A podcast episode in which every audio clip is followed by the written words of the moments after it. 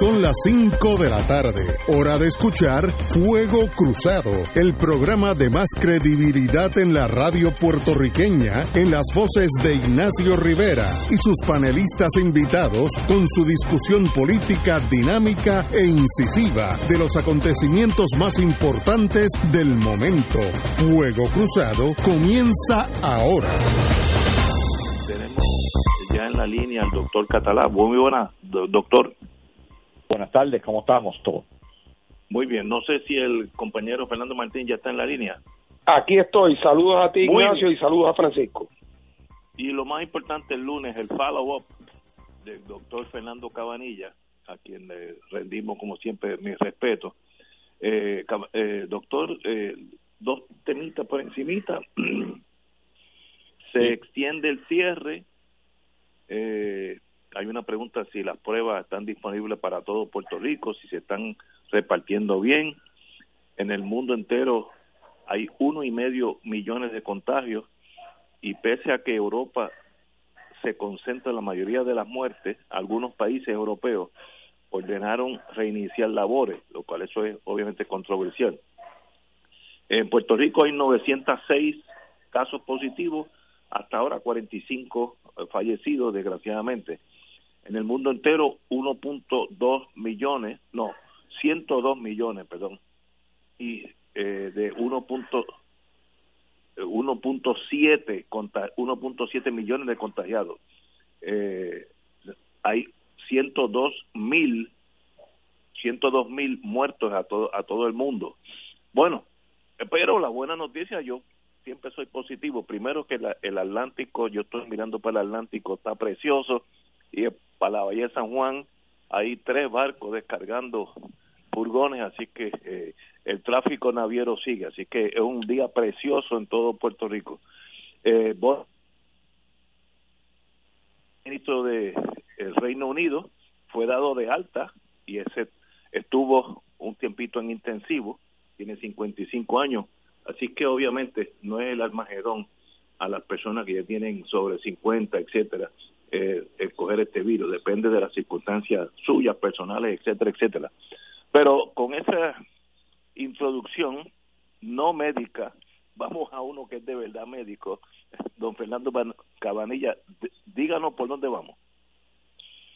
Cómo no, con mucho gusto. Pues hoy tengo cuatro tópicos que quiero discutir eh, brevemente cada uno. Eh, de los cuatro, eh, tres son buenas noticias y la otra es una pseudo buena noticia. Vamos a empezar con la pseudo buena noticia. Es que en el día de hoy el Departamento de Salud o el secretario de Salud pues nos reportó eh, que el número de casos nuevos era de solamente seis. Eh, hoy 13 de abril, seis casos, el más bajo que ha habido, que siempre hay usualmente de 300 a 400 eh, pruebas diarias que se hacen de las cuales como un 15% salen eh, positivas, o sea que se están reportando eh, más o menos eh, como 40, 40, a veces 60 casos eh, nuevos, ¿no? Y de momento baja a 6, por eso es que yo digo que es una pseudo buena noticia, porque realmente hay que tomar en consideración que solamente se hicieron 38, 38 eh, pruebas eh, y usualmente, como dije antes, se hacían diariamente como 3 a 400. Así que, ¿qué pasó? Eh, que bajaron a 6, ¿qué pasó? Que bajaron a 38 solamente la, el número de muestras que, que se hicieron. Pues lo que pasó fue que se cogieron de vacaciones, parece que eh, jueves, viernes, sábado y domingo, parece que, que no, no, no hicieron eh, las pruebas y eso pues causó esa baja artificial. Eh, yo pienso que cuando hay una emergencia como esta, eh, cogerse unas vacaciones no me parece buena idea, pero nada, eso fue lo que sucedió.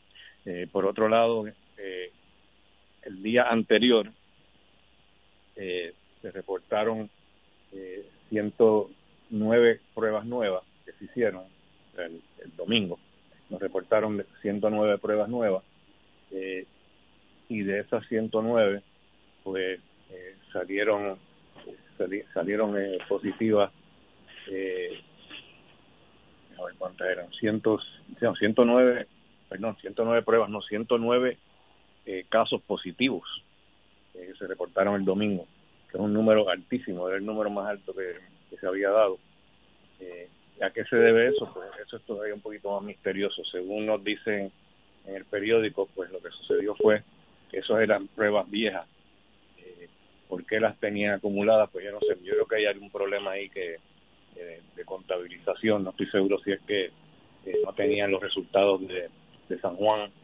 Eh, aunque Carmen Yulín dice que ella había estado sometiendo eso diariamente, pero no sé si no los estaban contando y de momento entonces aparecieron todos esos casos viejos y salieron positivos a 109 porque de, de, del Departamento de Salud eh, solamente reportaron un caso positivo y del Hospital de Veteranos eh, creo que no reportaron ni un caso positivo. Eran todos eh, casos de laboratorios privados y el, municipio de San Juan pero pues, estaban usualmente eh, juntando con los casos de laboratorios privados, mezclaban con ellos y no parecía que no los estaban separando eh, pero parece que, no solamente no lo estaban separando, sino que parece que no lo estaban contando a San Juan.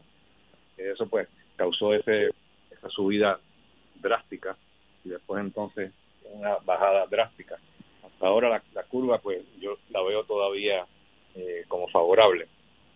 La gráfica pues demuestra al principio eh, que estaba bien empinada, una, pendiente bien empinada, de momento a partir del primero de abril empezó a bajar después subía, después bajaba, después subía, y la, curva parece un serrucho. Eh, y entonces eh, se ha mantenido eh, por lo menos ese, cambio favorable. yo espero que nos estén reportando todo correctamente para poder seguir este, confiando en esos resultados. Yo creo que hay que tener mucho cuidado. Estoy como viendo muchos carros en la calle hoy. No sé si la gente ya se ha puesto han desarrollado cierta confianza que no les van a hacer nada. Yo todavía no he visto a nadie que hayan parado, que dicen que están denunciando un montón de gente. Yo todavía no he visto a nadie que, hayan parado. Y eso de las tablillas, el número de tablillas, no creo que le estén haciendo mucho caso a la policía tampoco. Así que yo creo que van a tener que ponerse más fuertes, porque si no, podemos echar para atrás todo lo que hemos adelantado. Esta mañana yo vi en televisión española que Galicia, la provincia, ha ordenado los empleados de la construcción así genéricamente regresar el trabajo. Así que en Europa o ya pasaron o se la están jugando. ¿Qué, usted Bueno, esa es la otra la otra noticia buena que tenía, que me adelantaste un poco. Eh, en España están reportando eh, desde 23 de marzo no habían habido tan pocas muertes eh, por coronavirus.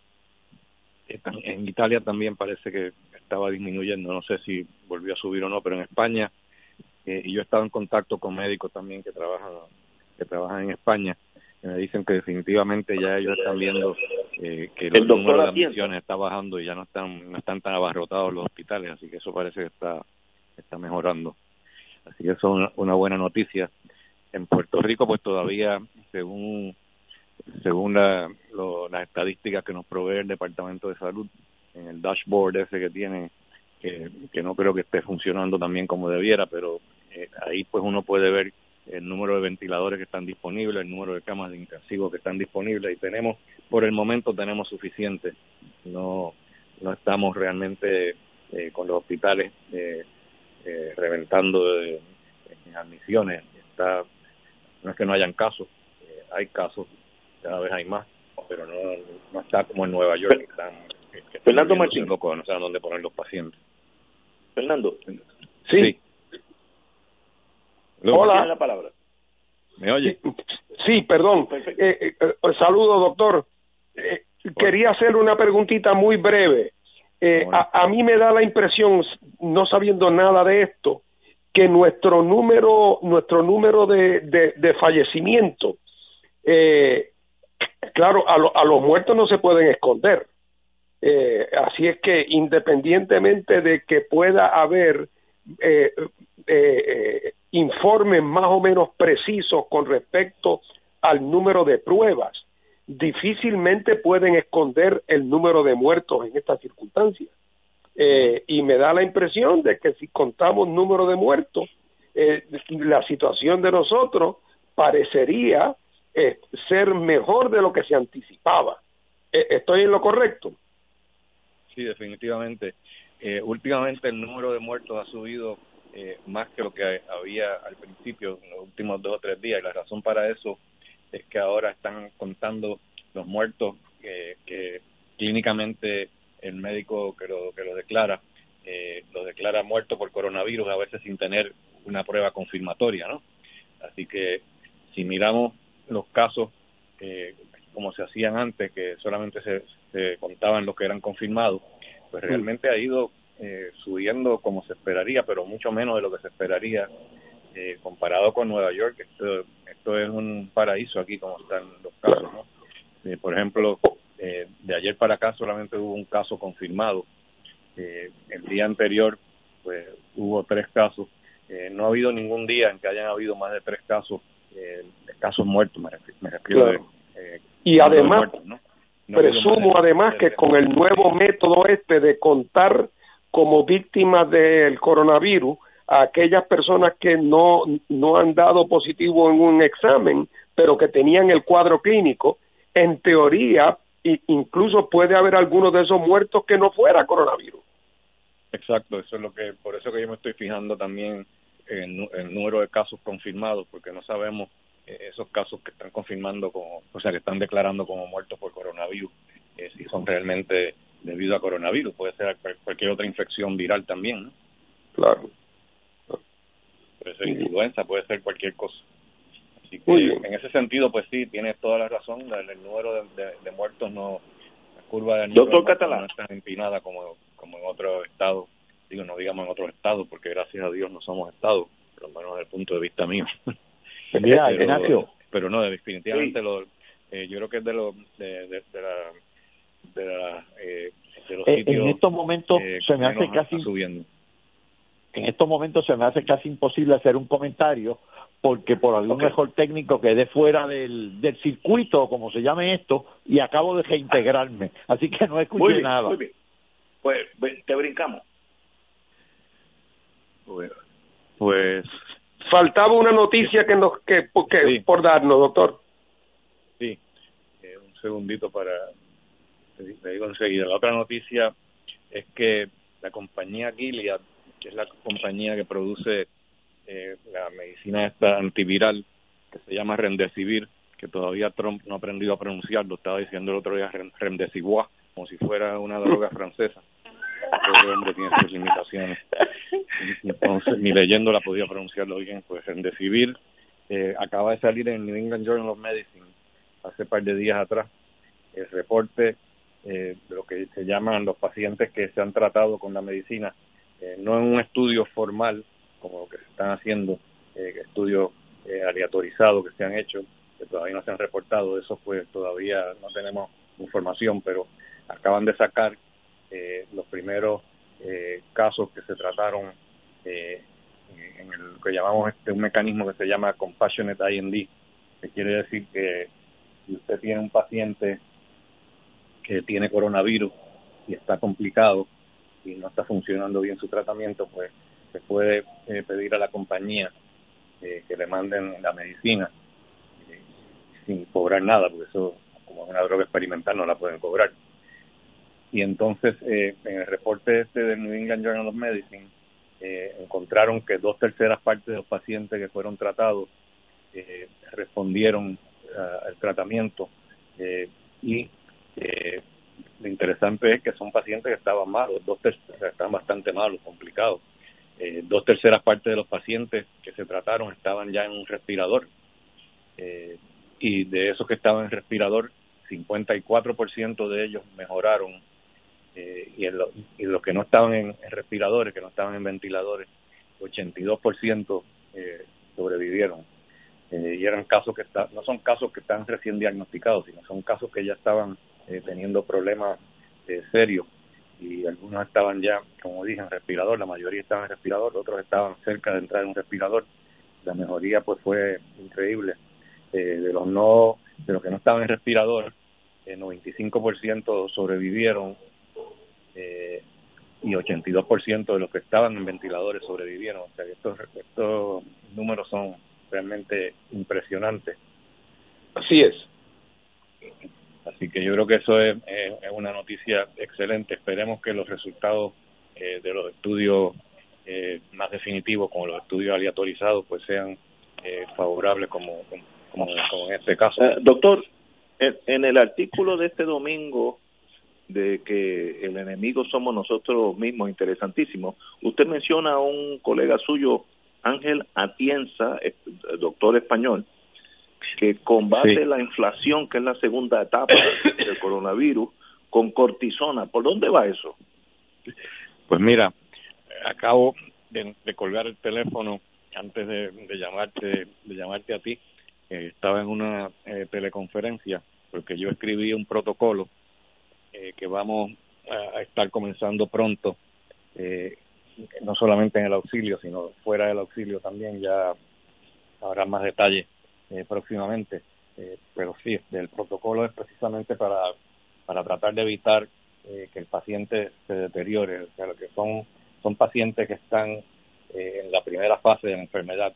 últimamente se ha determinado que la enfermedad esta, COVID-19, tiene tres fases primera fase es la fase viral, que es cuando el virus empieza a reproducirse rápidamente y causa todos los síntomas de fiebre, tos, etcétera. Pero entonces a partir de 7 a 10 días después eh, empieza eh, la fase inflamatoria. no todo el mundo llega a la fase inflamatoria. Muchos pacientes, la mayoría, que tienen coronavirus, eh, no entran en la segunda fase. pero más o menos como un 20% van a entrar en la segunda fase. La segunda fase eh, lo que está sucediendo ya no tiene que ver directamente con el virus. lo que está sucediendo es la reacción inflamatoria que el cuerpo desarrolla en contra del virus y eso pues es lo que causa que entonces los pulmones se afecten y que se vayan los pacientes en fallo respiratorio. Eh, ya hay una tercera fase que, se llama la fase hiperinflamatoria, que es cuando ya el paciente termina en un respirador y está eh, con lo que llamamos acute respiratory distress syndrome, eh, esos pacientes están bastante, bastante malos y por lo menos eh, 50-70% de ellos van a morir. Pues, en el protocolo este que acabo de escribir, eh, lo que estoy haciendo es básicamente algo parecido a lo que hicieron en España, pero de una forma eh, prospectiva y bien organizada, porque ellos estaban allí bajo el fragor de la batalla y realmente pues lo que estaban haciendo era improvisando. Pero el doctor Atienza es un, es un internista, un individuo muy inteligente y se le ocurrió eh, que realmente una vez finaliza la primera fase, que es la fase viral, entonces lo que hay que hacer es eh, dar una medicina que sea antiinflamatoria eh, para evitar todo ese proceso inflamatorio. La mejor, la mejor medicina antiinflamatoria realmente es la, la cortisona. El problema con la cortisona es que mucha gente le tenía miedo, especialmente los médicos, tenía miedo de dársela, pues como es un proceso infeccioso, pues, pues tenía miedo de inmunosuprimir al paciente y que fuera entonces eh, el paciente a complicarse más. Pero, como muy bien señala el doctor Atienza, eh, ya para la segunda fase el virus no es el problema, así que ya la infección no es el problema, el problema es el sistema inmune del, del paciente, que es el que nos traiciona al, montar esa eh, reacción inflamatoria en contra del virus y ahí es donde entonces nos dan las pulmonías estas que, nos vamos en fallo respiratorio y terminamos en un ventilador. Así que eso es lo que estoy, lo, lo, que acabo de hacer, este, entregar el protocolo eh, para la Junta de Ética del hospital para ver si me lo aprueban y empezamos pronto dando el doctor como siempre por cinco es un privilegio tenerlo aquí no en todos los eh, pacientes y sabe que cuando tengamos alguna duda volvemos a llamarlo sé que usted está bien ocupado así que le agradecemos infinitamente que saque tiempo para Fuego Cruzado y para notificarle al pueblo de Puerto Rico por dónde vamos. Un privilegio ser su amigo y un, un privilegio que entre aquí a Fuego Cruzado. Muy buenas tardes, doctor. Saludos, gracias, doctor. Buenas tardes. Señores, tenemos que ir a una pausa y regresamos con el caso del SSI. Explico qué es eso ya mismo. Fuego Cruzado está contigo en todo Puerto Rico. Afiliado de MCS Classic Care, estamos contigo en todo momento. Habla con un doctor sin salir de tu casa a través de Medilínea MD. Tienes acceso las 24 horas del día, los 7 días de la semana, llamando al 1877-522-3632. Anótalo, 1877-522-3632. Una gran manera de cuidarte es con MCS Classic Care. Endoso pagado MCS Classic Care es un producto suscrito por MCS Advantage Inc. En Oro 92.5 FM, Radio Paz 810 y el Canal 13 estamos trabajando a tono con la emergencia que en estos momentos está viviendo Puerto Rico. Estamos ofreciendo nuestros servicios al máximo con el personal disponible según nos permitan las circunstancias. Si tiene un mensaje para ofrecer a sus asociados, clientes o personal, solo tiene que llamar al 787-349-7949, 787-552-0825 y nuestros empleados le comunican al personal de ventas para atender su necesidad. A nuestros clientes estén en comunicación con su ejecutivo o ejecutiva de ventas que continúan ofreciendo sus servicios como de costumbre. Recuerden los teléfonos 787-349-7949 y 787-552-0825. Dale una vuelta al mundo los viernes a las 2 de la tarde y repasa las noticias y acontecimientos más relevantes, los sucesos que trascienden límites territoriales y sus protagonistas son objeto de discusión y análisis de nuestro panel. Para ampliar la perspectiva noticiosa de nuestra audiencia, emprende una vuelta al mundo. Cada viernes, comenzando a las 2 de la tarde por...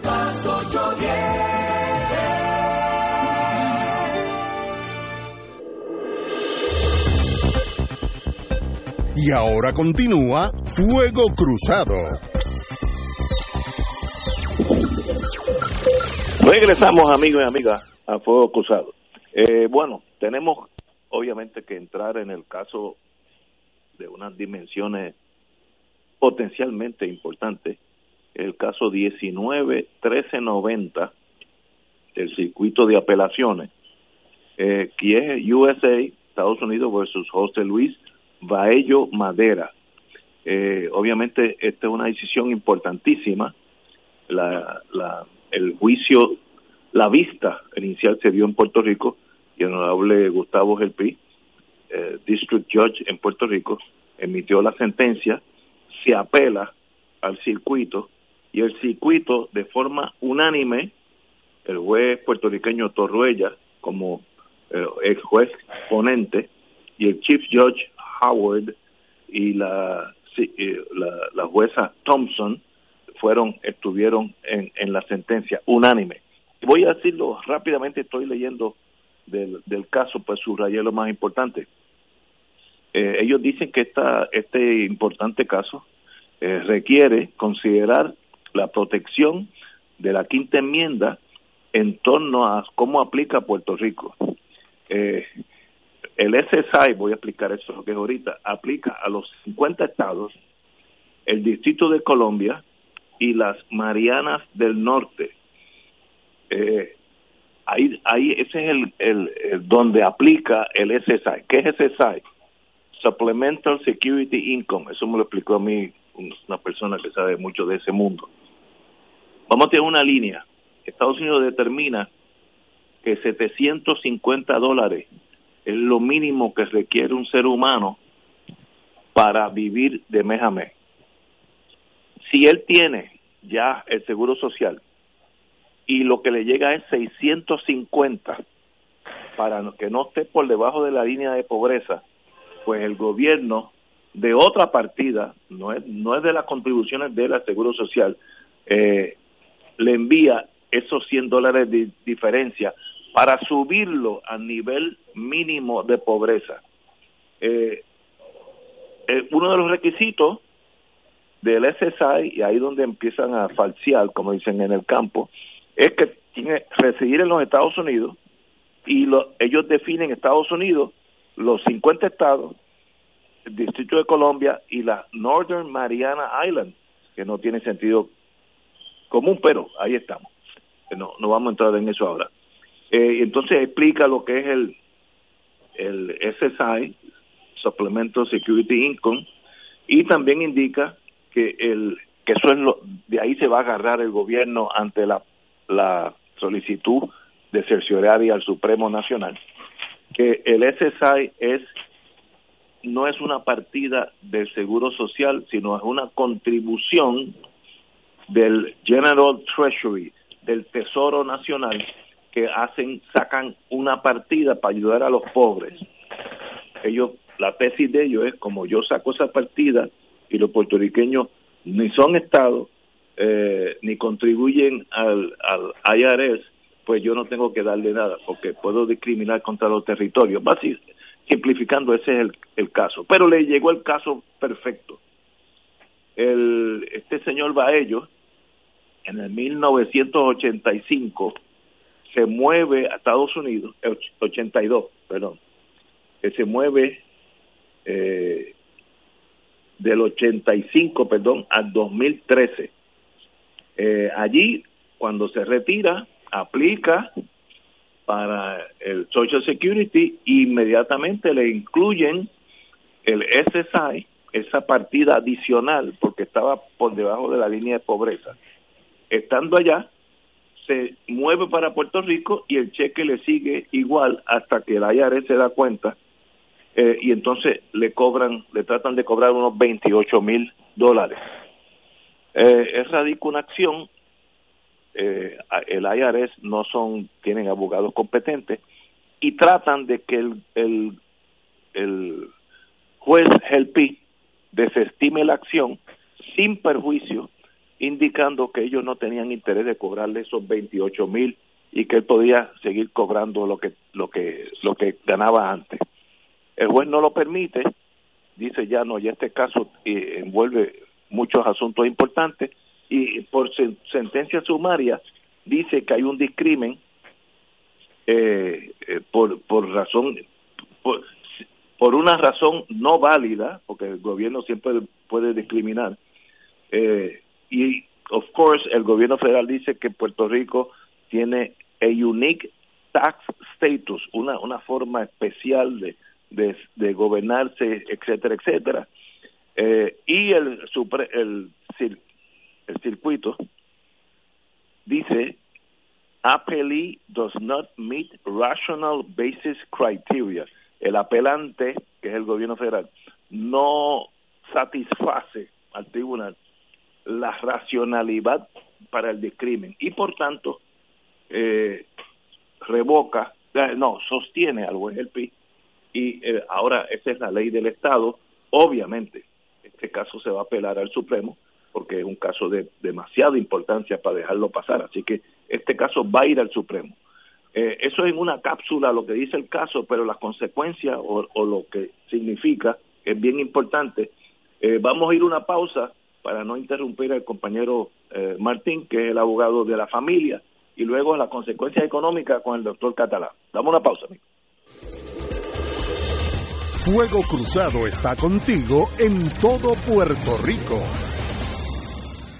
La pandemia que amenaza a la humanidad en estos días de incertidumbre ha puesto en peligro no solo la salud de las personas, sino que también la economía global y la subsistencia financiera de la familia y otras instituciones. Las emisoras católicas que antes de la crisis ya enfrentaban una situación precaria para poder funcionar, se ha mantenido en el aire sirviendo a la comunidad y a los fieles, brindándole aliento y promoviendo la fe y la esperanza. Ahora más que nunca recabamos de tus oraciones y ayuda económica para mantener este ministerio. Envía tu aportación a través de la aplicación ATH móvil de la siguiente manera. Paso número 1. Marca Pay a Business.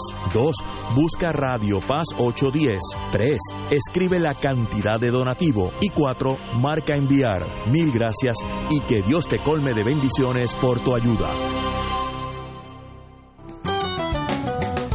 Escucha los sábados a las 5 de la tarde para servirte un programa del Colegio de Profesionales del Trabajo Social de Puerto Rico con los temas de interés a la comunidad. Recuerda, los sábados a las 5 de la tarde para servirte por Radio Paz 810. Ante las grandes dificultades y pruebas a las que nos enfrenta la vida, podemos buscar la oportunidad para enriquecer nuestra unión familiar. Tengamos presente los consejos que nos dan los profesionales de la salud. En estos días, quédate en casa y comparte con los tuyos, conversa con tus hijos y medita sobre cómo podemos ser mejores personas y amigos. Eleva una oración por los que no están a tu lado y mantente comunicado con tu gente más cercana. Estoy convencido de que al amparo de María, nuestra Madre, y acompañados por la labor y el esfuerzo de todos los profesionales de la salud, superaremos esta situación porque somos gente de gran fortaleza espiritual e insuperable voluntad. A nombre de toda nuestra iglesia, reciban todos los que escuchan la bendición. Que el Señor les bendiga y les proteja siempre. Este es un servicio público de tus emisoras Radio Paz 810 AM Radio Oro 92.5, Canal 13 y el periódico El Visitante. Y ahora continúa Fuego Cruzado. estoy en el aire.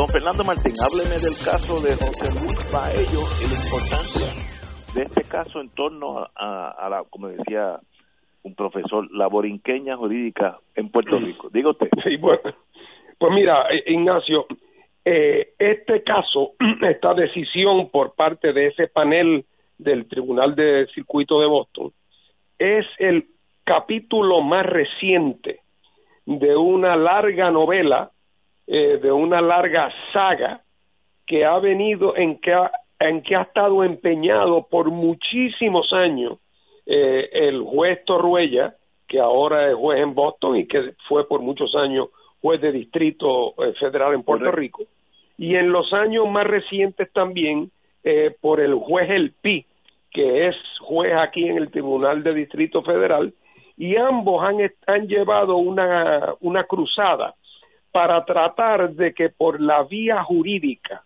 eh, en efecto los tribunales en los Estados Unidos declaren que la condición territorial es en efecto una condición inconstitucional.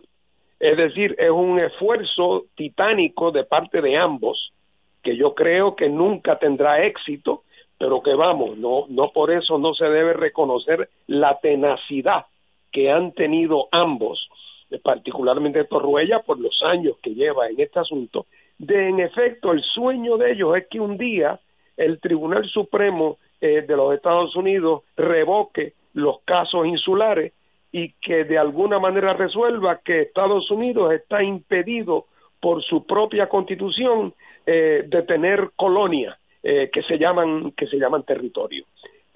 esta esta decisión comenzó o este caso comenzó con una decisión aquí en San Juan del juez eh, Helpi, eh, que luego entonces fue confirmada en Boston por este panel eh, de Torruella y dos jueces más. Eh, hace casi 40 años ya se había llevado un caso al a los tribunales federales impugnando el hecho de que el, el seguro social suplementario no viajaba con los puertorriqueños, pasaba como le pasó a este señor, que lo recibía en los Estados Unidos y entonces se mudó a Puerto Rico y de momento le informaron que en Puerto Rico no podía recibirlo porque eso solamente lo podían recibir entonces los ciudadanos eh, que residían en los 50 estados, como tú señalaste, y ahora eh, también los que viven eh, en, en, las, en las Islas Marianas del Norte, lo cual debe ser una historia fascinante de cómo se vino a crear esa, esa excepción porque ciertamente no aplica al que vive en Puerto Rico, ni al que vive en las Islas Vírgenes, ni al que vive en Guam, ni al que vive en Samoa. De todos los territorios, el único donde aplica es en las, en las, en las Islas Marianas. Bueno, en esos casos que se vieron, uno de ellos que se, eh, que se llamaba Califano versus United States y otro el famoso caso de Harris, eh, que, que versaba también sobre eh, el trato distinto a los residentes de Puerto Rico de programas federales, el Tribunal Supremo de Estados Unidos resolvió entonces, para hacer un cuento largo corto, que cuando se trataba de asuntos económicos o sociales, el Congreso podía tratar a Puerto Rico distinto a como trataba a los estados, siempre y cuando que hubiese una base racional. ¿Y qué quiere decir una base racional? Bueno, pues eh, yo voy a legislar para darle a cada americano eh, un abrigo, y pero en el caso de Puerto Rico eso no va a aplicar porque en el caso de Puerto Rico no hace suficiente frío. Bueno, eso será un disparate y quizás hace falta en adjunta por la mañana, pero como norma general es un fin racional, ¿verdad? Eh, y esa jurisprudencia se sostuvo y se sostiene y sigue siendo la ley, en este momento la opinión fundada del Tribunal Supremo, sigue siendo eso, que la cláusula territorial le da suficiente autoridad al Congreso para poder, en asuntos de carácter económico y social, tratar distinto a los puertorriqueños siempre y cuando que haya una base racional. ¿Cómo vencieron o cómo intentaron vencer ese obstáculo? Eh, tanto el juez El Pi aquí en Puerto Rico y allá Torruella en Boston. Bueno, pues argumentando no, no negando la vigencia de esos dos casos, sino tratando de distinguirlo, diciendo que es que en este caso, tratándose de las nuevas circunstancias, ni siquiera hay un vínculo racional, eh, con, que la prohibición no tiene ningún fundamento racional, y entonces distingue en este caso del caso de los casos de hace 40 años, donde, lo donde el argumento había sido de parte de los demandantes que no darle a los puertorriqueños que volvían a Puerto Rico el, la continuidad del programa de alguna manera afectaba su derecho a viajar. Así que ellos ahora al plantear su argumento en términos estrictamente de la quinta enmienda y la igual protección de las leyes, pretenden crear una distinción para poder escaparse de lo que determinó el Supremo hace 40 años con mucha claridad.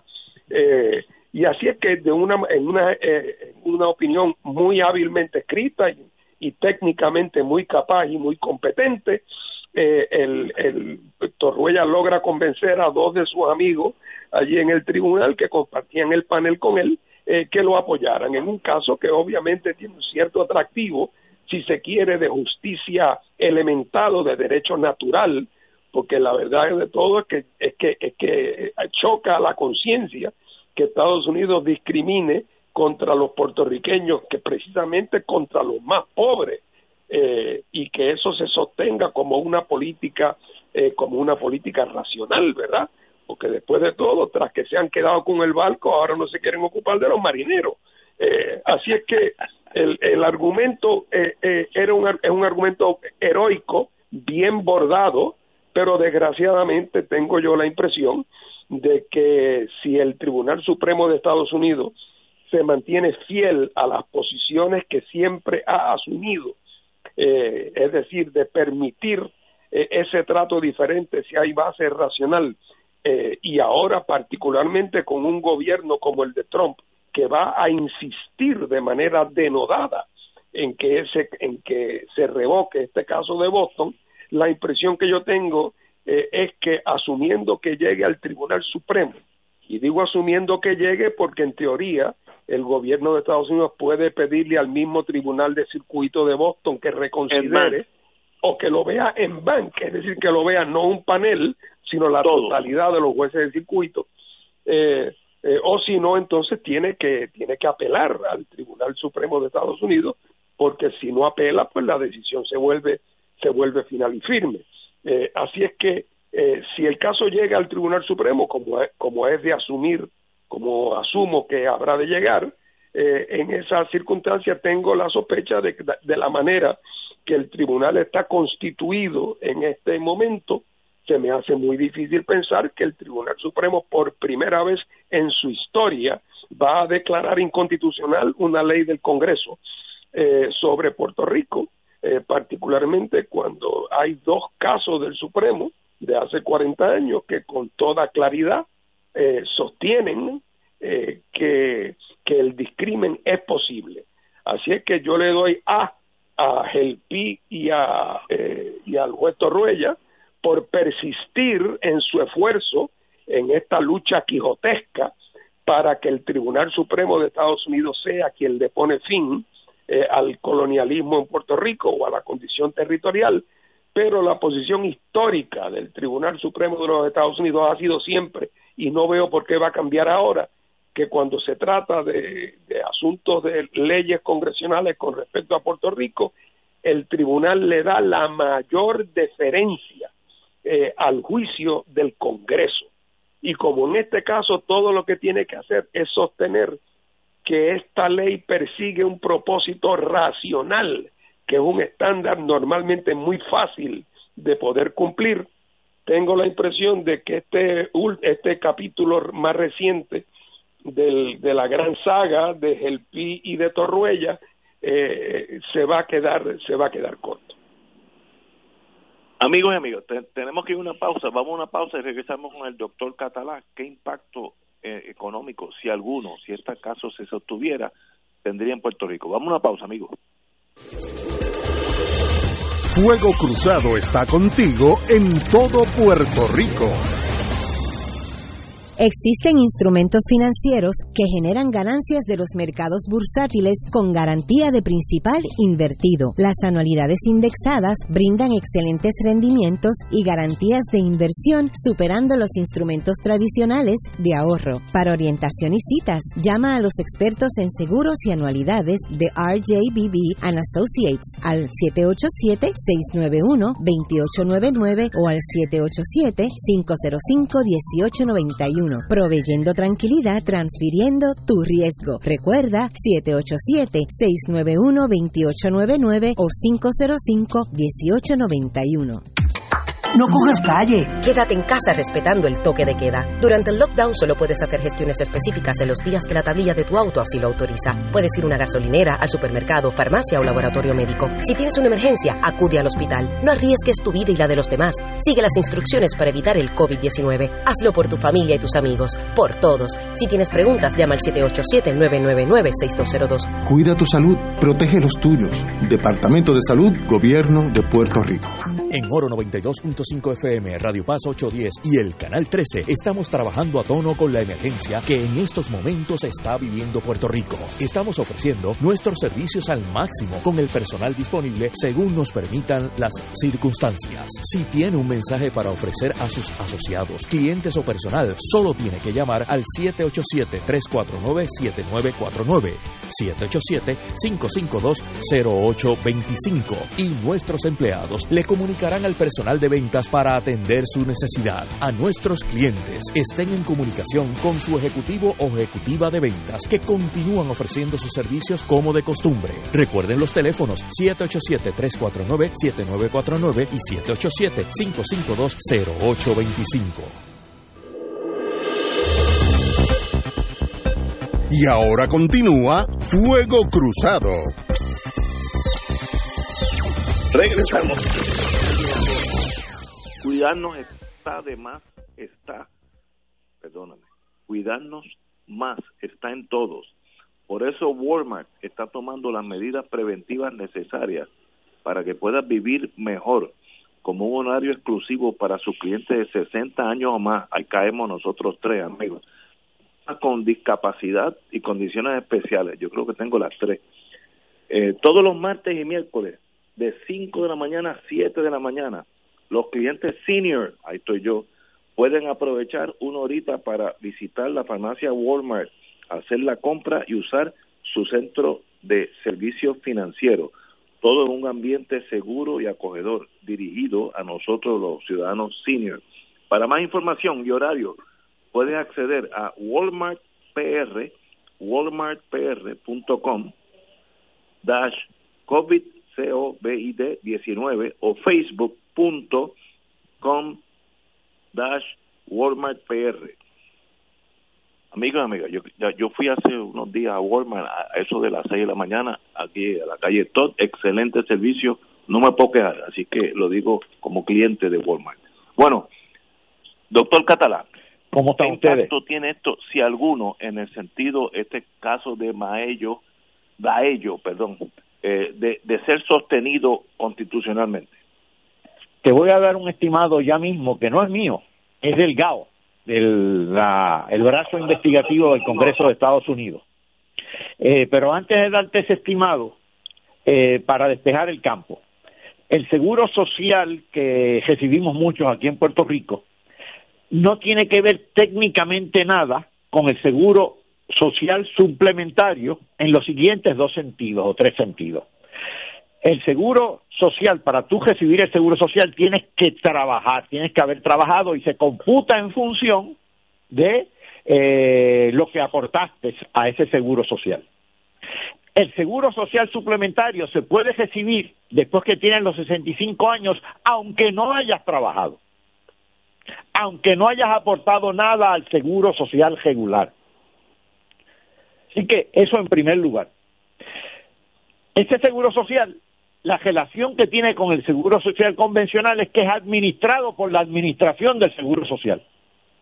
Ahora bien, eh, el financiamiento del seguro social convencional pues es un impuesto sobre la nómina, que es lo que cotizamos al seguro social, tanto los asalariados como los patronos. El seguro social suplementario eh, recibe su financiamiento de los impuestos generales, es decir, a través del Departamento del Tesoro de Estados Unidos, que es como decir el Departamento de Hacienda aquí en Puerto Rico.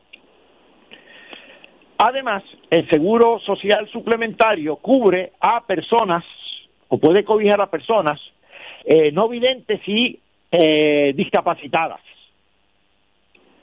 El seguro social convencional también a veces cubre a personas que se retiran porque están incapacitados, por eso son los que han estado trabajando, son dos programas distintos. Así es. Ahora bien, el GAO, el Government Accountability Office, que es el, la unidad que utiliza el Congreso para hacer sus investigaciones, hace unos cinco o seis años, para allá para el 2014, eh, al GAO se le encomendó un informe sobre el impacto fiscal, es decir, sobre gastos e ingresos en el fisco federal que la admisión de Puerto Rico como Estado podría tener en ese fisco, ¿no? Claro está. Eh, el GAO, entre otras cosas, por el lado del gasto, de los gastos que tendría que hacer el gobierno federal, el lado de los ingresos pues serían los impuestos que tendrían que pagar Puerto Rico, pero ahora por el lado de los gastos, examinó alrededor de 29 programas y en su investigación destacó 11 que podían afectarse ya sea por, por elegibilidad o por cuantía. Es decir, programas que ahora recibimos menos de lo que podríamos recibir como Estado o que no recibimos nada, como en el caso del Seguro eh, Social Suplementario, porque no aplica en Puerto Rico. Destacaron de esos 11 cuatro programas, entre ellos Medicaid, asistencia nutricional y Seguro Social Suplementario. Pero lo interesante es que cuando hacen el estimado, hacen los siguientes señalamientos. Por cierto, el informe es bastante complejo. Y es que ponían unos rangos bastante amplios. Por ejemplo, en el caso del Seguro Social Suplementario, de aplicar a Puerto Rico para el 2014, han pasado seis años, pero no es mucho lo que ha variado, aunque ha habido algunos aumentos por costo de la vida. Eh, el rango que pusieron era entre 1.500 y 1.800 millones de dólares. ¿Por qué ponen esos rangos? Porque eh, a veces se cree que estas transferencias, por ejemplo, eh, los cupones de alimentos y el seguro social implementario, no se afectan la una a la otra. Y sí hay efectos recíprocos. Ejemplo, si tú estás recibiendo cupones de alimentos y eres elegible para recibir eh, el seguro social suplementario, eso te puede afectar lo que recibes de cupones de alimentos. Así que hay efectos mutuos entre estos distintos programas eh, federales, pero ciertamente el estimado que hizo exclusivamente para el Seguro Social eh, Suplementario, el GAU, fue entre 1.500 y 1.800 millones como agregado, naturalmente. Y ahí termina eh, ese estimado. Recuerden que eh, cuando digo 1.500 millones, pues para que sea, para que lo puedan comparar con algo, eh, el ingreso nacional bruto de Puerto Rico es de alrededor de 70 mil millones. Así que si estamos hablando de 1.500, eso porcentualmente sería alrededor de poco más de, de, de 2%, eh, como agregado como agregado. A una persona que está recibiendo cero ingresos, cero ingresos, pues 700 y pico de dólares no le viene muy mal. ¿Estamos ahí? Eh, sí, eh, eh, lo, lo, lo sigo. Yo diría que en Puerto Rico eso aplica aún más porque el porcentaje de gente pobre bajo esa línea de flotación, que creo que cada año o cada dos años eh, Estados Unidos determina cuál es el ingreso mínimo para ser pobre o no ser pobre, en Puerto Rico caería una proporción de la sociedad mucho más alta en Estados Unidos.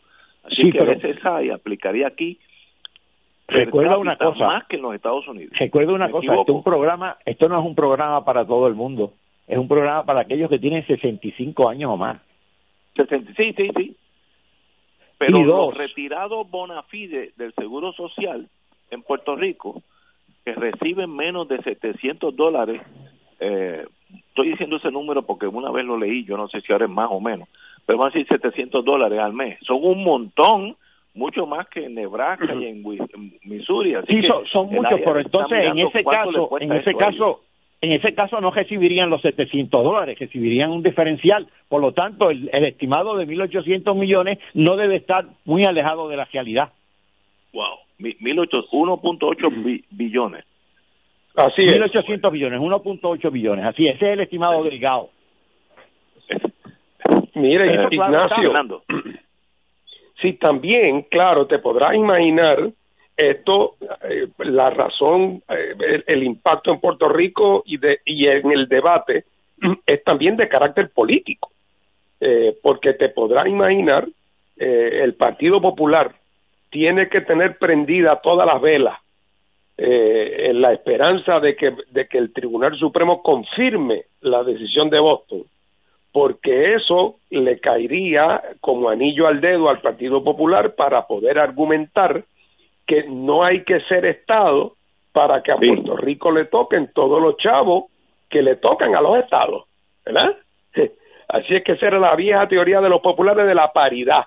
Trátame igualito, a cambio de yo no mandarte senadores y representantes a tratar de tomar decisiones allá, a cambio de eso, trátame como tú tratas a los ciudadanos de los estados económicamente. Así que para los populares, políticamente eso eh, sería un, un, gran triunfo político porque le podría permitir decirle a los estadistas eso que ustedes dicen que con la estabilidad viene la igualdad económica, eso no es verdad porque eso se puede conseguir en la colonia también.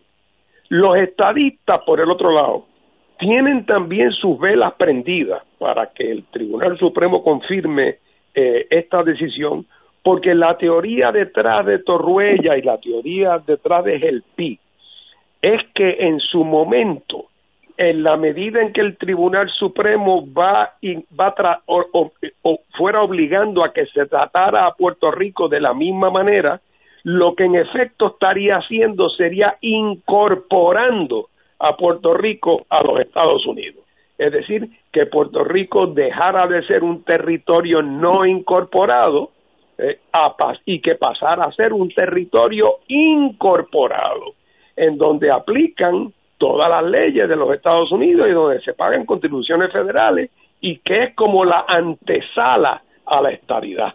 Eh, porque el sueño de los estadistas eh, es que la, o de muchos de ellos es que la manera de llegar a la estabilidad es primero parándose en tercera base y poniéndose en posición de anotar y que tercera base y posición de anotar quiere decir convertirse en un territorio incorporado. Hasta no hace mucho tiempo se pensaba que la única manera que eso pudiera ocurrir es si el Congreso de los Estados Unidos, por ley, tomaba la decisión de incorporar a Puerto Rico, cosa que el Supremo Federal había dicho que el Congreso no había hecho nunca, ni siquiera indirectamente. Pero en estos últimos años algunos abogados estadistas han elaborado la teoría de que podría ser que judicialmente, eh, a, base de la aplicación de facto a Puerto Rico de la, de la legislación norteamericana, que un día un tribunal pudiera decir se acabó lo de territorio no incorporado, ya Puerto Rico está incorporado y por lo tanto la próxima parada de este tren en algún momento será la estabilidad.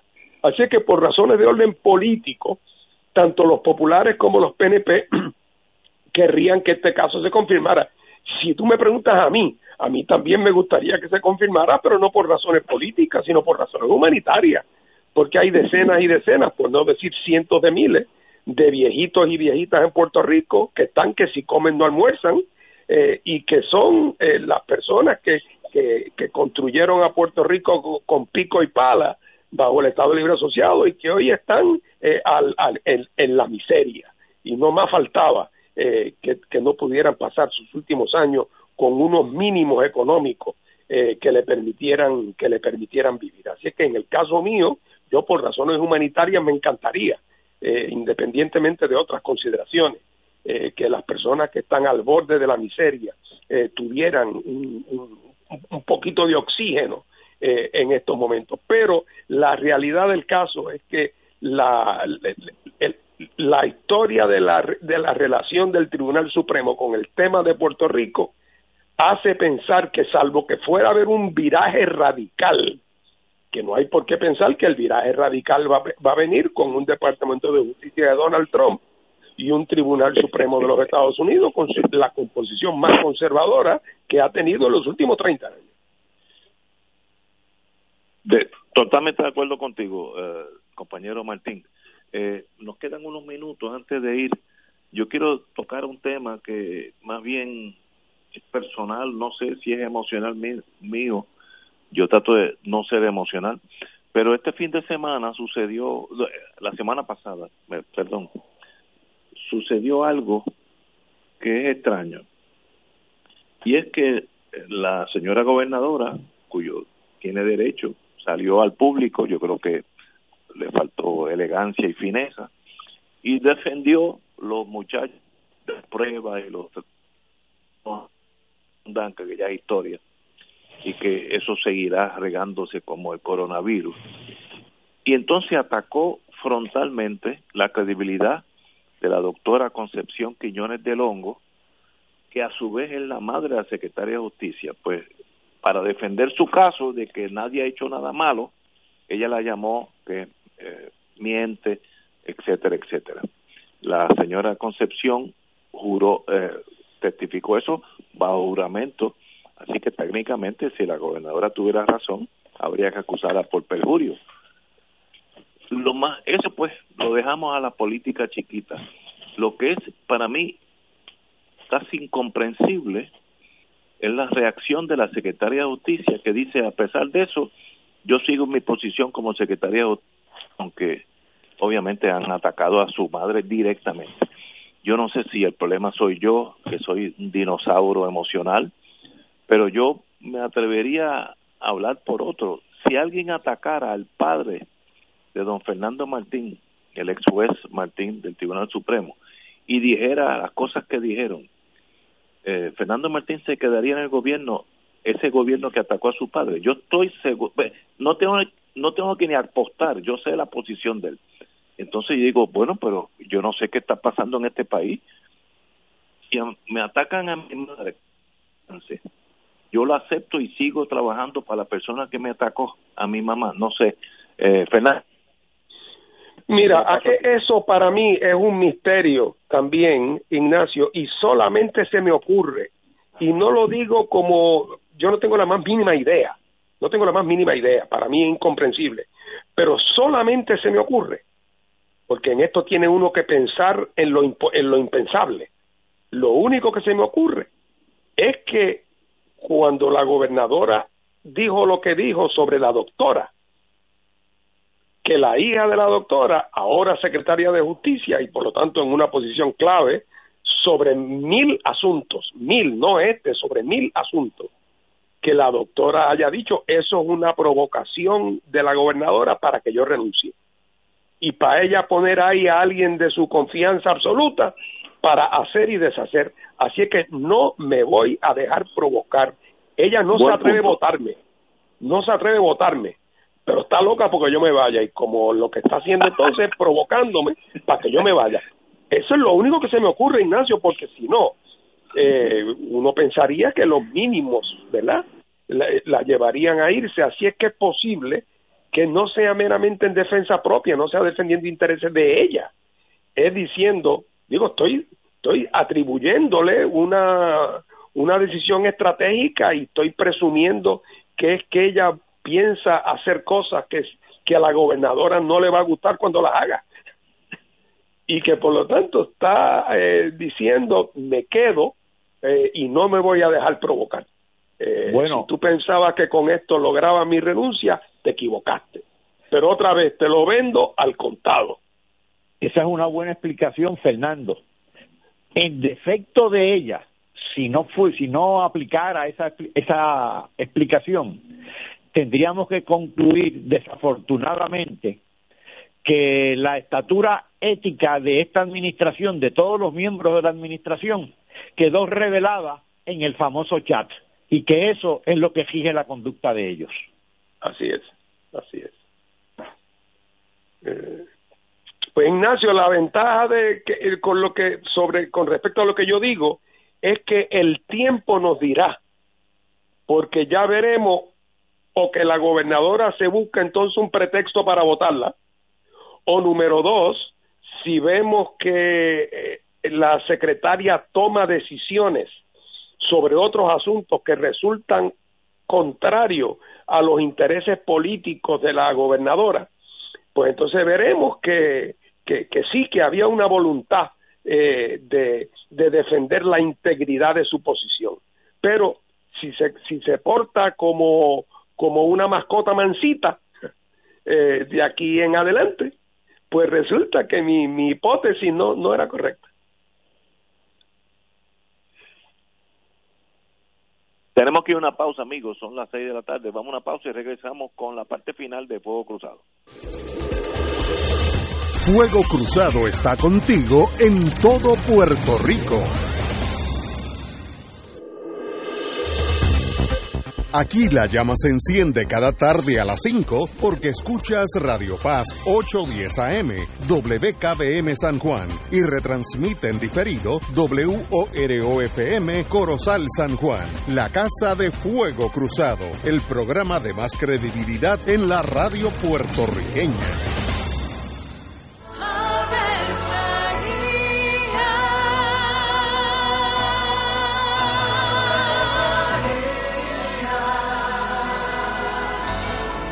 El ángel del Señor anunció a María. Y ella concibió por obra del Espíritu Santo. Dios te salve María, llena eres de gracia, el Señor es contigo.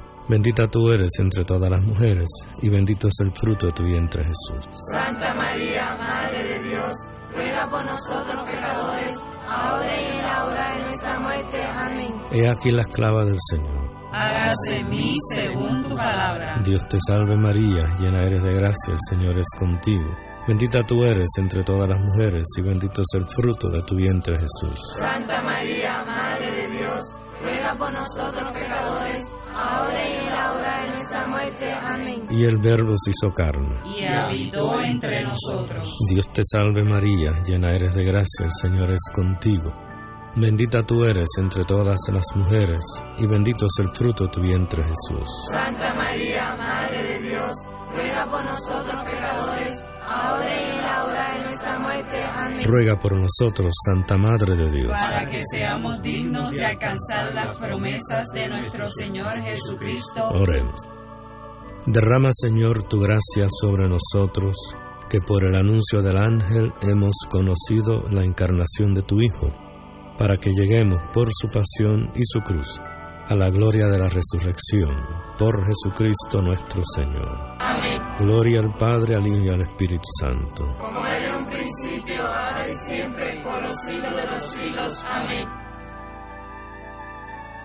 Un club rotario es casa de jóvenes y adultos, de hombres y mujeres, que comparten y viven los deseos de servir a los demás en un ambiente socialmente sano y productivo. Mensaje del Club Rotario de Río Piedras. Y ahora continúa Fuego Cruzado. Regresamos. Uh, por la cuestión técnica no pudimos comunicar muy bien. Chiri Martín tiene un tema. Vamos con su, con su señoría. Bueno, yo creo que es que no, no debemos dejar pasar el día eh, sin hacer, sin, traer a la mesa eh, este asunto que ha surgido, que a mí me parece francamente increíble. como ustedes saben, ya hace algún tiempo el, el, el, el Task Force médico de la gobernadora, junto con el secretario y junto con la gobernadora, habían estado haciendo un programa periódico casi todos los días eh, en el canal, de lo, lo, transmitía el canal 6 y lo pasaban a las otras estaciones. Y entonces, además de periodistas del canal 6, había invitados periodistas de otros canales que le hacían preguntas después que hacían la presentación, ¿verdad? Los médicos y la gobernadora. Oye, y entonces ocurrió lo que tiene que ocurrir en cualquier país abierto eh, y que pretenda tener aspiraciones democráticas, que es que cuando llega la sección de preguntas y respuestas, la gobernadora tiene que estar dispuesta y el secretario a que le hagan preguntas duras, difíciles, que pueden resultar ser embarazosas políticamente. Oye, y entonces cuando eso empezó a pasar con relación al, a qué es lo que había pasado con las pruebas y las compras aquellas fatulas, eh, entonces ahora la gobernadora tomó la decisión de, de, de que IPR excluya a los periodistas que no son los de IPR, es decir, a los de Canal 2, a los de Canal 4, excluirlo y convertir eso en una conferencia de prensa privada en que los que preguntan son empleados de IPR, que es una, una agencia del gobierno, es decir, convertirlo en una fuente de propaganda eh, y, y hacer que con dinero público, con dinero público, se dedique entonces el programa a realzar la figura del gobierno, la obra de gobierno, la figura de la gobernadora. Es más, tan es así que no solamente es que es un acto autoritario de parte de ella, sino que además ya nosotros en la tarde de hoy, eh, abogados del Partido Independentista radicaron en la comisión para, eh, eh, para autorizar los anuncios, anuncios gubernamentales en tiempos de veda electoral, una querella contra la gobernadora y contra IPR porque esto es utilizar dinero público para hacer un programa de propaganda de una candidata. De acuerdo eh, Así que eso está radicado en la tarde de hoy, pero además, además de ilegal, por lo tanto, constituye, parece que se le ha ido a la cabeza la autoridad y el poder eh, a esta a esta señora. Eh, hasta el mismo Trump, Trump, que es el, la, ¿cómo se llama la el, el, el, auto, el autoritarismo encarnado. Hasta Trump todos los días, cuando hace su conferencia de prensa con los médicos, tiene allí al frente a periodistas que son adversarios de él. Es verdad que a veces los pone como chupa, sí está bien, pero eso es dando y dando. Pero allí están y no se le ocurriría a Trump hacer una conferencia de prensa a lo cual solamente estén invitados periodistas que son que, que están a sueldo del gobierno de, de Estados Unidos. Eso sería intolerable hasta Trump. Y aquí esta señora pretende eh, eh, pretende hacer eso. Así que el país debe estar escandalizado. Y el argumento de que ella no, de que eso es una decisión que no tomó ella, que eso lo tomó IPR por su cuenta. Y se le va a ver el, el mismo cuento. ¿Cómo es que decía aquella famosa decisión del Tribunal Supremo? Los jueces, por ser jueces, no tienen por qué creer lo que más nadie creería. pues nosotros no tenemos por qué creernos esa guayaba. Así es que me parece una cosa escandalosa de parte de la gobernadora y, y este y, el rey Midas todo lo que tocaba lo convertía en oro, ¿verdad? Pues esta señora politiza todo lo que toca. Doctor Catalán. Mira, en las conferencias de prensa anteriores con el grupo médico, es decir, con el llamado Task Force, la gobernadora había enseñado ya sus cartas. Era, eran conferencias políticas donde los médicos, desafortunadamente, estaban sirviendo como piezas de escenografía. Y en estas circunstancias de la pandemia, reducir a, a un grupo médico a piezas de escenografía es realmente no únicamente un error, sino una barbaridad. El escándalo de las pruebas las famosas pruebas encargadas o que se iban a, comprar en Australia, el millón de pruebas, junto al uso escenográfico de los médicos, ha reducido la credibilidad de este grupo médico. Ahora la gobernadora, la gobernadora remata todo esto con una conferencia de prensa excluyendo a periodistas. Una conferencia de prensa donde ella va a ser la directora, la cantante y la instrumentista. A mí me parece esto, en estas circunstancias, no únicamente una villanía, sino realmente una total y absoluta falta de sensibilidad con el pueblo de Puerto Rico, una falta de respeto al pueblo de Puerto Rico que en este momento necesita no únicamente transparencia, sino confianza en, en las autoridades públicas y confianza en sus grupos médicos.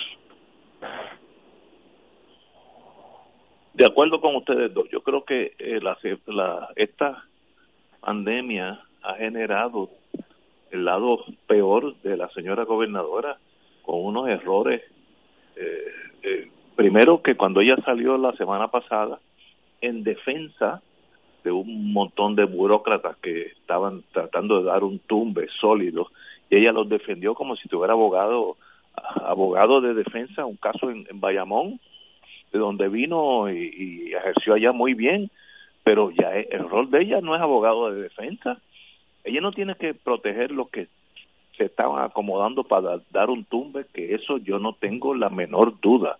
Y quiero añadir, ya que estamos en ese tema, Aaron Vick testificó que no sé, no fue la persona que firmó el contrato de estos 38 millones de dólares, donde él aparece como suplidor en, en representación de Apex. Él dijo, no tengo nada que ver con esa gente, yo no sé quiénes son, eh, él, es el director de Fortress Maritime y el David Hancock, director ejecutivo de la naviera esa, negó cualquier vínculo con la compañía de esa naviera y Apex. Por tanto, tenemos falsificación de firma y ¿por qué la gobernadora la semana pasada salió en defensa de toda esa enjambre? Ese no es el rol de ella ella habla por Puerto Rico, como decía De Gaulle, cuando él habla es Francia, no es ni él, no, es ni el general, es Francia. Por tanto, porque ella se pone en la línea de fuego como un soldado más y al otro día sale este señor Vic y dice, mire, yo esa no es mi firma, así que si algo, si alguien me puso allí como el, el suplidor, ese, eso es falso.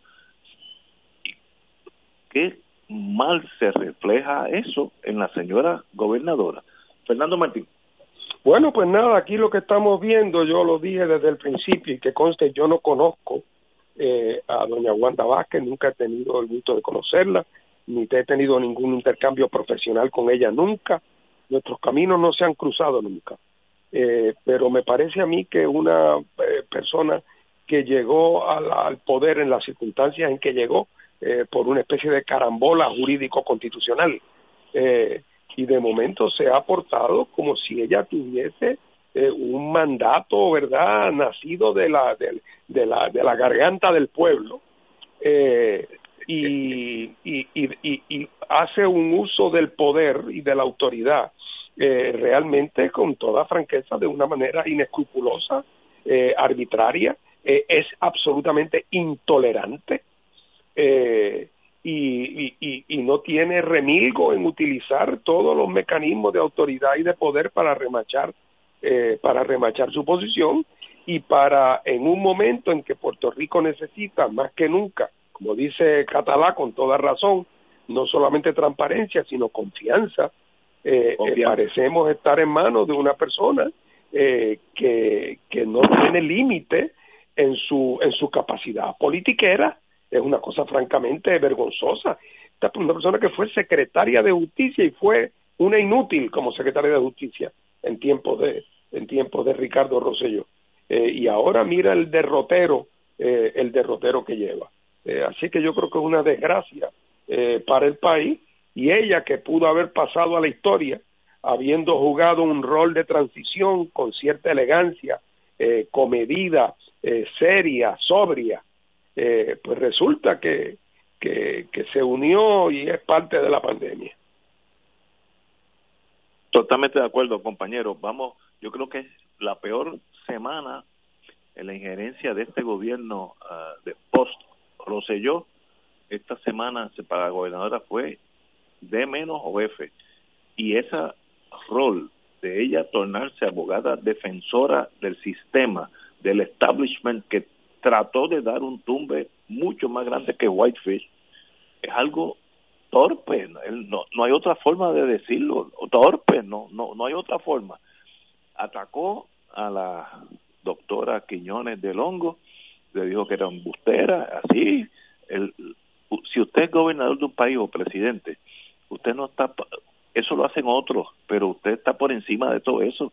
Y segunda, que no bien dijo eso, este señor dijo, mire, yo no he autorizado nada, esa no es mi firma, que obviamente estamos hablando ahora de falsificación, ese caso se está empezando a complicarse. No entiendo la psiquis de la gobernadora, tal vez la tesis del el compañero Fernando Martín es, la mejor. Sencillamente llegó un momento que ella no está en esa liga, así de sencillo.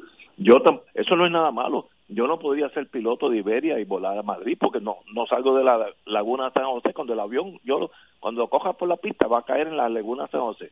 Así que eso no es nada mío. Yo no soy piloto, pero ella está en una liga donde no domina y tampoco tiene al lado un concilieri, como decimos allá en Brooklyn, alguien que la lleve de la mano, que se pueden conseguir. No tiene esa persona. Tenemos que ir a una pausa, amigos, y regresamos con Fuego Cruzado. Fuego Cruzado está contigo en todo Puerto Rico. Se acerca la temporada de pago de contribución sobre ingresos, el famoso Tax Season. En RJBB and Associates te asesoramos para que al crear tu cuenta IRA tengas la mejor IRA del mercado. Así obtendrás la deducción contributiva que te permite la ley con el instrumento financiero de mejor rendimiento del mercado con garantía de principal. No lo dejes para el 15 de abril. Llámanos para cita y orientación al 787-691-2899 o al 505 1891 proveyendo tranquilidad, transfiriendo tu riesgo. 787-691-2899 o 505-1891. ¿Qué es la cuarentena? Es quedarte en casa durante 14 días en un cuarto aislado de tu familia. Si diste positivo a la prueba de coronavirus o si tienes síntomas como fiebre y tos, debes aislarte. Toma tus medicamentos y usa mascarilla. Cada vez que utilices el baño, asegúrate de limpiarlo con desinfectante. Sigue las instrucciones que te ofrece el gobierno y sus profesionales de la salud. Hazlo por tu familia y tus amigos, por todos. Llama al 787-999-6202. Cuida tu salud, protege los tuyos. Departamento de Salud, Gobierno de Puerto Rico. Fuego Cruzado, el programa de más credibilidad en la radio puertorriqueña, es ahora la tribuna abierta de análisis noticioso, con diversas perspectivas que exploran el trasfondo de lo que acontece a diario y cómo nos afecta. Escucha Ignacio Rivera y sus panelistas invitados de lunes a viernes en Fuego Cruzado en transmisión diferida a las 10 de la noche por Oro 92.5 FM. En Oro 92.5 FM, Radio Paz 810 y el Canal 13 estamos trabajando a tono con la emergencia que en estos momentos está viviendo Puerto Rico. Estamos ofreciendo nuestros servicios al máximo con el personal disponible según nos permitan las circunstancias. Si tiene un mensaje para ofrecer a sus asociados, clientes o personal, solo tiene que llamar al 787-349-7949, 787-552-0825 y nuestros empleados le comunicarán al personal de ventas para atender su necesidad. A nuestros clientes estén en comunicación con su ejecutivo o ejecutiva de ventas que continúan ofreciendo sus servicios como de costumbre. Recuerden los teléfonos 787-349-7949 y 787-552-0825. Y ahora continúa Fuego Cruzado. Regresamos amigos y amigas a Fuego Cruzado. Bueno, el FBI alerta a profesionales de la salud sobre el potencial de aumento de ventas fraudulentas de equipo médico en relación con el COVID-19.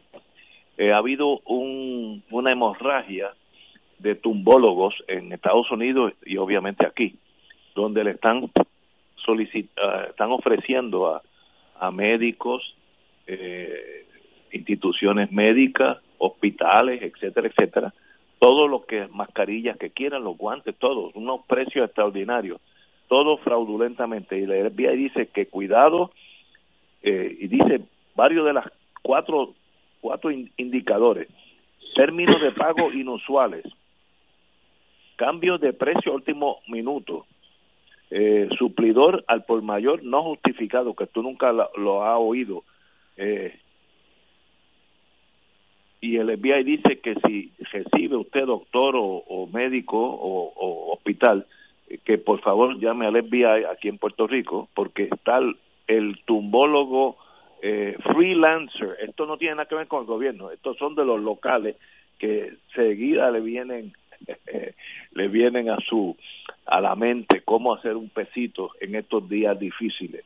Bueno, como tenemos pocos minutos, tenemos 10 minutos, eh, la economía de Puerto Rico, ¿qué impacto negativo? Según la prensa dice que 4.78 billones eh, va a ser la pérdida neta de, de esta crisis en Puerto Rico hasta ahora. 4.78 es un montón de dinero. Yo, yo veo, después que pase todo esto, más emigración. Las pequeñas empresas, muchas sucumbirán.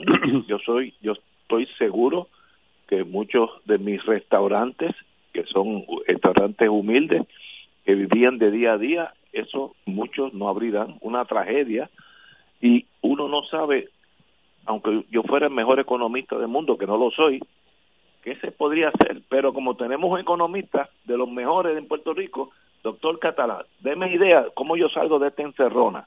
Mira, te voy a decir algo. Ahora abundan los estimados eh, de contracción económica en Puerto Rico, porque obviamente la va a haber ante el coronavirus y además en una economía que ya era que ya estaba destrozada. Ahora bien, los estimados a veces oscilan entre dos mil y tres mil millones de dólares y diez mil millones. Repito lo que dije ahorita, cuando los hangos los hangos son tan amplios, lo que significa es que lo que está reinando es la incertidumbre. Esto se me parece a mí a un cuento que me hacía un tío abuelo que era agricultor, que tenía un, un mayordomo que tenía fama de sabio, ese mayordomo. Y cuando uno le preguntaba, mire, don Santos, así se llamaba don Santos, ¿qué usted cree? ¿Va a llover hoy? Porque los agricultores siempre están pendientes del cielo, porque luego no llueve. Y mi tío le preguntaba al, al viejo sabio mayordomo, y el mayordomo miraba de manera escrutadora el horizonte, loteaba, mirada inteligente, reflexionaba y en, con voz grave le contestaba, don Luis, puede que sí, puede que no. Y así son algunos de estos modelos. Eh, la incertidumbre los lleva a, a, opinar algo que efectivamente se va a dar. ¿Va a haber contracción entre dos mil y diez mil millones? Claro que sí, por algún punto estará. Ahora, en lo que deberíamos estar pensando es que cambios institucionales debería ser Puerto Rico. Ejemplo, cuando se eliminó la 936, cuando se dan esos, esos cambios abruptos, pues hay oportunidades. ¿Cuál era la oportunidad de Puerto Rico? Hacer un verdadero reajuste fiscal en este país a tono con la, la nueva legislación de las corporaciones foráneas controladas. No se hizo nunca, pasaron 30 años y todavía no se ha hecho. Se pierden oportunidades para llegar fondos al fisco que de no van a ir a tener tarde o temprano a las arcas federales. Ahora mismo, el, en el 2017, se aprobó una nueva legislación tributaria en, en Estados Unidos que le van a imponer contribuciones a las subsidiarias aquí en Puerto Rico y en, en todas partes del mundo por eh, concepto de eh, bienes intangibles. Pues mire, hemos perdido oportunidades durante 30 años Ahora, ante el coronavirus, hay una oportunidad de revisar de arriba abajo el sistema de salud de este país. ¿Y cuál es la oportunidad a la que se echa mano? No a los cambios institucionales positivos para el país. Lo que están buscando es la oportunidad de cómo robarse algo como, el asunto del millón de pruebas. Es constantemente eso, la jaibería, ya sea la jaibería política de cómo acomodar a la, la estadidad bolela, o ya sea la jaibería de gangsteril de cómo robar en el Departamento de Salud. Realmente así no se puede dirigir un país, ni se puede desarrollar un país. Compañero Martín. Bueno, es que el, el, la, la, la epidemia que, que domina a Puerto Rico, eh, todavía más que eh, todavía más que el coronavirus, eh, es la cleptomanía gubernamental.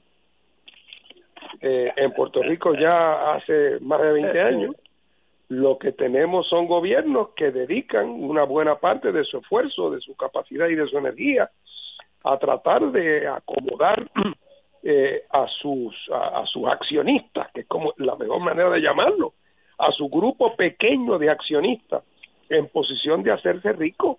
Y aquí en algún momento alguien tendrá que hacer la historia social y política de la gente que se enriqueció en Puerto Rico para ponerle alguna fecha a los últimos 20 años. podríamos usar otra, porque no es que los males todos empezaron en el siglo XXI, al contrario.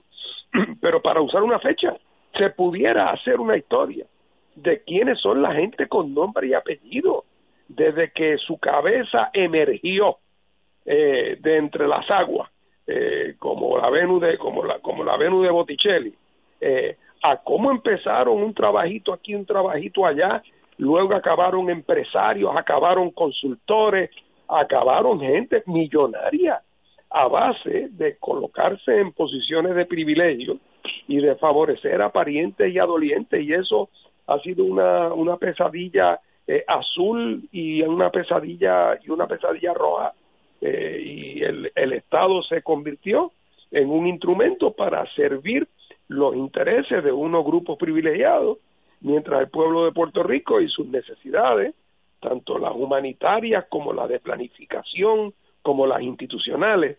Eh, esa, el Partido Popular y el PNP tiraron a Puerto Rico a pérdida.